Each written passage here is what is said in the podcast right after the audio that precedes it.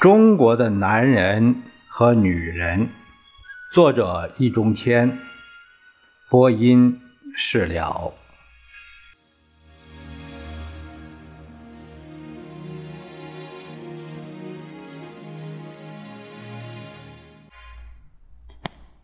我们看这个第二章第二节，题目是“弱女子与强女强人”。应该说，在中国的传统社会，一个女人如果能够当上贤妻良母，那么在特定的历史条件下，便该算是非常幸运的了。可惜，并不是所有的人都有这种运气和福气。那么，无此幸运的女人，又该若之何呢？也许他们的出路就只有三条：去当奴仆，或者是当强人，甚或去当淫妇。当然，一般的说，还是去当奴仆的多。这也是中国传统社会中女性的第二种类型。这里所说的奴仆，不是阶级分析意义上的，而主要是指他们在家庭中的地位而言。比方说，《红楼梦》中的贾迎春，虽然是名门闺秀，嫁出去当的是官太太，但既然误嫁中山狼。也就与奴仆无异，甚至比某些奴仆还不如，所以这一类女性便无妨称之为弱女子。中国的弱女子不少，中国历史上究竟有多少女人属于这一类呢？这可统计不出来。因为他们根本就没有资格载入史册，只能默默无闻的被奴役、被欺压、被凌辱、被宰割、被屠杀。有幸载入史册或者被写进文艺作品的女性，无非这样几类：良母，比如说孟子、岳飞之母。佳丽，比如说赵飞燕、杨玉环，啊，才女像蔡文姬、李清照；烈妇，那像杨真妇、陈洁妇，这几类女性，人数是屈指可数。当然，很难说是否有代表性。但即便是这几类有幸露脸的女性，其中也不乏弱女子。比如明代弘治皇帝的生母，是给成化皇帝生了唯一一个儿子的。按照封建王朝的规矩，就是圣母。那就是诞育圣公之母，但这位圣母不但生前十分凄苦，而且最后连命都保不住。又比如明熹宗天启皇帝有朱由校的生母王选氏，竟然常遭到毒打殴打，因而。抑郁而死，圣母尚且如此，其余的可想而知。圣母命苦，贵妃命薄。汉高祖刘邦的爱妃戚夫人，在刘邦死后，便被吕后砍去了手脚，扔在厕所里，求死不得，求生也难。还有那位大名鼎鼎的杨贵妃，竟在宠爱她的唐明皇面前被活活的绞死，而那位万岁爷唯有背过脸去掉眼泪。君王掩面救不得，回看血泪向河流。这同多情小姐搭救落难公子，或者是与西方骑士提剑救美人儿，形成是何等的鲜明的对比！一个大男人还是什么至尊天子，却保护不了一个自己心爱的弱女子，真不知道中国的男子还有什么脸面。来说话。然而，女人并非天生是弱者。诚然，一般的说，女人的体格叫男人娇小，女人的性格叫男人温柔，女人的心理叫男人内向，女人的情感叫男人脆弱，女人的体验叫男人细腻。但这绝不意味着女人就胆小怕事、软弱无能、优柔寡断、无所作为，只能由男人来摆布和宰割。女人的不幸是社会的不幸。告别原始时代以后，中国传统社会就一直是一个男性的社会。或者说是一个以男性为中心的社会。为了维护这样一个社会秩序和统治模式，中国的男人编造了一整套哲学理论原理，来维护他们压迫统治女性的合法性。这套理论大致是这样的：首先，从男女关系中抽象出两个哲学范畴。阴与阳，并根据男人和女人的生理心理特点，判定阳的性质是刚，阴的性质是柔。阳的特征是动，阴的特征是静。这当然未尝没有一定的道理。比方说，男性暴烈是为刚，女性温和是为柔。男性好斗是为动，女性内向是为静，所以阳刚而动，阴柔为静，这就叫动静有常，刚柔断义。第二步，把阴阳范畴泛化，推广到一切领域中。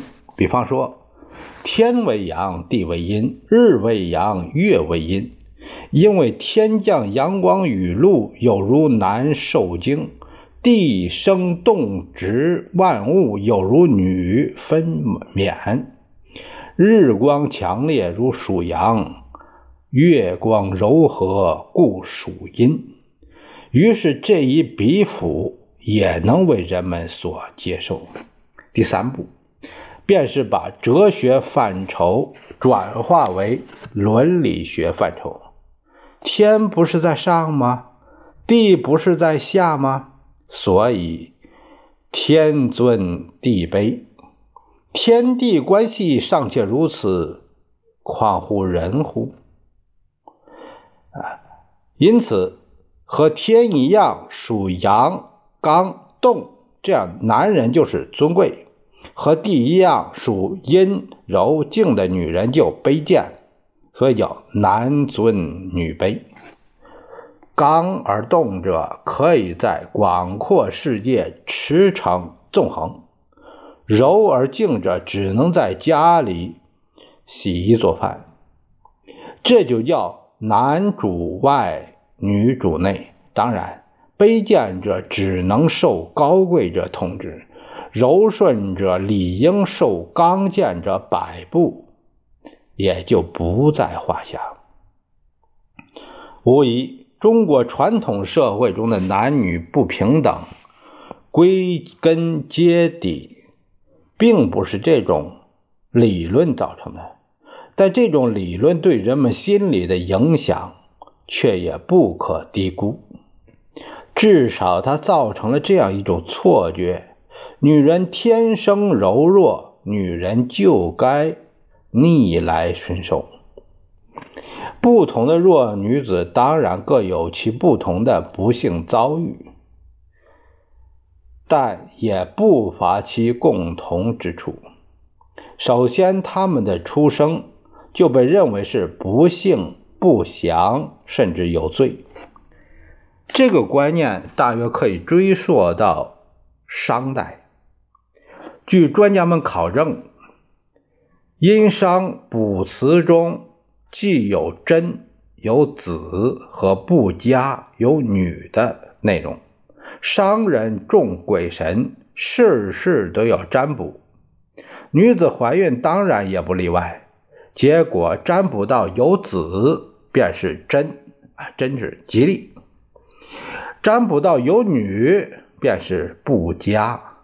可见呢，重男轻女的观念大约自商代起便已经有了，到了周代便有了弄璋弄瓦之别。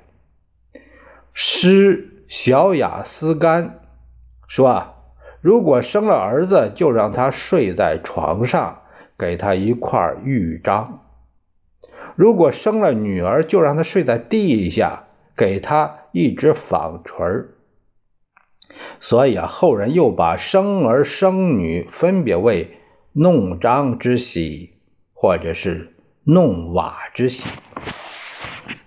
虽说同是喜。分量大不一样，不一样的原因似乎也很简单。就做母亲的而言，生儿子可以提高或加强自己在家庭中的地位；生女儿却可能会坏事儿。就做父母的来说，生儿子可以做自己的接班人，可以增强家族的实力。至少可以增加一个劳动力和战斗力。生女儿只是添了一个赔钱货，结果是无论父亲还是母亲都不希望生女儿。甚至在我国某些地区还有这样的奇怪风俗：如果头胎生的是女儿，那么便不准她管自己的父亲叫爸爸，除非后来有了弟弟才可以解禁。当然，这还是客气的。一些时代和地区，甚至还有杀婴和弃婴的事儿发生。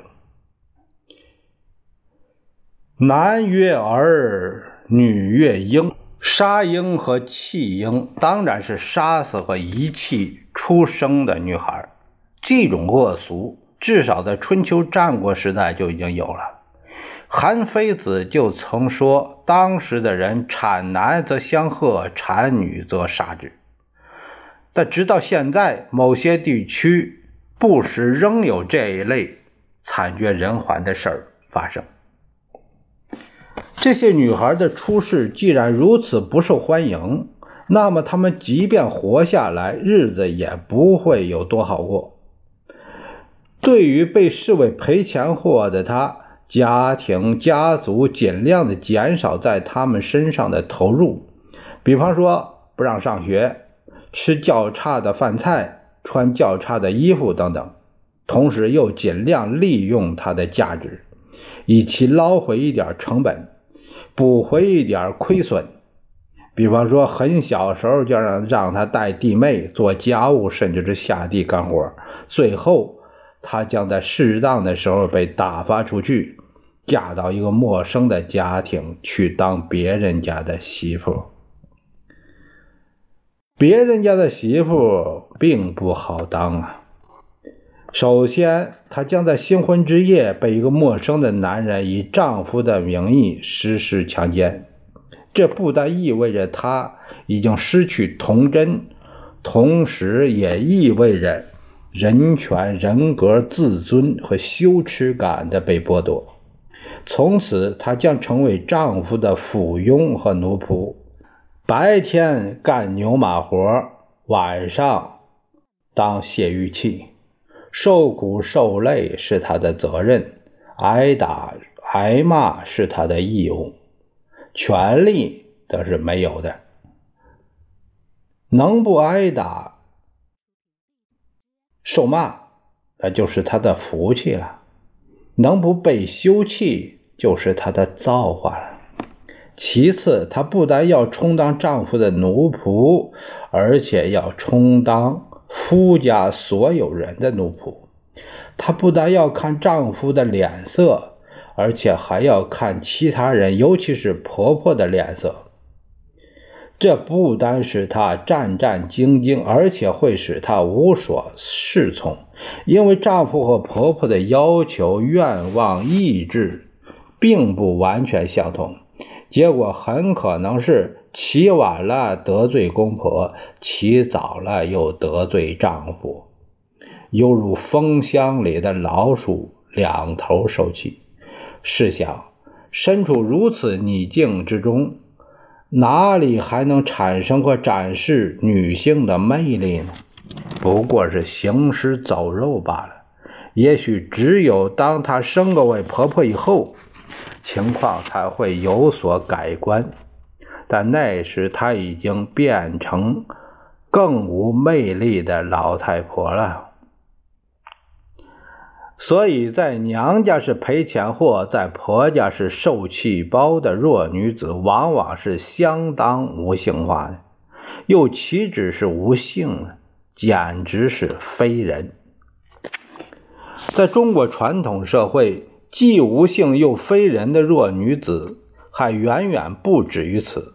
比方说，还应该包括那些真正的奴仆，被卖到地主豪门、官宦人家当丫鬟的女孩，以及选进宫里当宫女儿的女孩，都是如此。她们往往是连生命安全都没有保障的。东晋石崇家。就有不少这样任人宰割的弱女子。石崇每次请客吃饭，便要这些女子去劝酒。如果客人不喝，就把劝酒的女子杀掉。丞相王导于心不忍，不忍，于心不忍，每每只好喝的大醉。大将军王敦。满不在乎，结果一连杀了三人。王敦还是不喝。王导看不下去，劝王敦多少喝一点。王敦说：“他杀他家里的人，关我什么事儿？”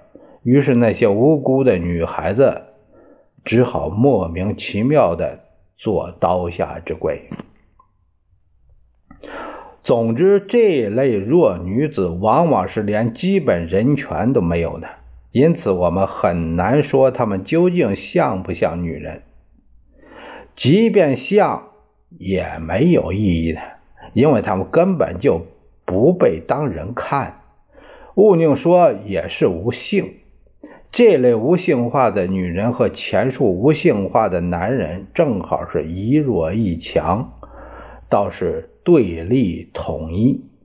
所以在描写江湖行为的故事中，他们不是被侠客们无意中搭救，恨不得变牛变马来谢恩的羔羊，便是被坏人和好汉们无端的杀害，死的连自己也莫名其妙的草木。比如在鸳鸯楼被武松胡乱砍杀的丫鬟使女，便是。与弱女子正好相反的是。所谓的女强人，严格意义上的女强人，大概应该是《水浒传》中的顾大嫂、孙二娘这样的人。因为所谓强人者，出没绿林，闯荡江湖，专一杀人越货、打架劫舍者也。既如此，则正宗的女强人，自然也就非顾孙二位莫属。顾大嫂绰号母大虫，生的是粗眉眼大，肥面、胖面、肥腰，是个生来不会粘针线、弄棒持枪当女工的角色。打起架来有三二十人禁他不得，发起怒来提井栏便打老公头。打祝家庄的时候，正是他撤出两把刀，直奔入房，把所有妇人一刀一个尽都杀了。不消说，被他杀的大约都是前述的弱女子。孙二娘绰号母夜叉，简净世家出身，又学的乃父全套本事，便招赘了父亲的徒弟张青为婿，在十字坡大树底下开了一间黑店，专一将那过往客商马倒放翻，大卸八块。将大块好肉切作黄牛肉卖，零碎小肉做馅儿包馒头。这个黑店老板娘端的是心狠手辣，伙计扛不动的行货，她自去扛来。丈夫不忍宰杀的路人，任由她来宰割。至于长相和顾大嫂差不多，是鹿轴般蠢笨腰肢，棒槌似的粗笨手脚，可怕的很。总之，这类正宗女强人大体上都是五大三粗，体胖腰圆，眉横杀气，眼露星光。毫无女性魅力可言，这样的黑道人物也许不会太多，更多的是家里的母老虎。他们当然不会这样面目可憎，但也相当的男性化。一声河东狮吼，便可以叫老公魂飞魄散、跪倒尘埃。宋代的陈造号。龙丘居士好宾客，爱美女，又喜欢谈佛，但他的太太柳氏却似乎没有什么菩萨心肠，常常会让这位陈先生胆颤心惊。所以苏东坡作诗讽刺他说：“龙丘居士亦可怜，谈空说有夜不眠。”每闻河东狮子吼，主杖落手心茫然。河东是柳姓的郡望，那狮子吼原本是指佛祖法音之威严。佛家将释迦牟尼誉为无畏的狮子，故佛陀宝座称为狮子座。